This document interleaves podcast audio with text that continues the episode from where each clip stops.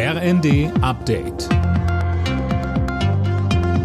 Stündlich neu. Auf den Punkt informiert. Ich bin Finn Riebesell. Guten Abend. Nicht nachlassen und weiter solidarisch mit der Ukraine sein, dazu ruft Bundespräsident Steinmeier auf in seiner Weihnachtsansprache, die morgen Abend ausgestrahlt wird. Tim Britztrup. Steinmeier sagt, bis Friede einkehren kann, ist es ein Gebot der Menschlichkeit, dass wir den Angegriffenen, den Bedrohten und Bedrückten beistehen.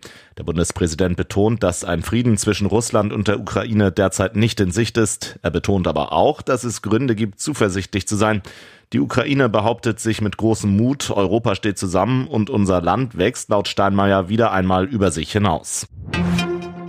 Viele Amerikaner müssen an Weihnachten zu Hause bleiben. Grund ist der Mega-Wintersturm mit Temperaturen bis zu minus 48 Grad. Mindestens 17 Menschen sind wegen der Wetterverhältnisse schon gestorben. Lisa Hofmann berichtet. Einige von ihnen starben bei einer Massenkarambolage mit 50 Autos in Ohio. Andere, vor allem Obdachlose, sind erfroren. Auch tausende Flüge und Bahnverbindungen wurden gestrichen. Deshalb kommen viele Menschen damit nicht zu Weihnachten zu ihren Familien. Die gute Nachricht aber, im Westen des Landes, in Colorado zum Beispiel, ist das Schlimmste schon wieder vorbei. Und es soll dort wieder bis zu plus sieben Grad warm werden. Während wir Weihnachten feiern, sind bei einem russischen Bombenangriff auf die Stadt Cherson nach ukrainischen Angaben mindestens sieben Menschen getötet worden. Präsident Zelensky sagte in seiner täglichen Videoansprache, die russischen Terroristen würden christliche Werte und jegliche Werte im Allgemeinen verachten.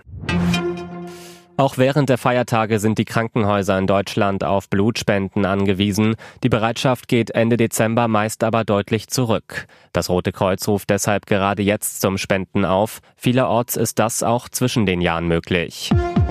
Alle Nachrichten auf rnd.de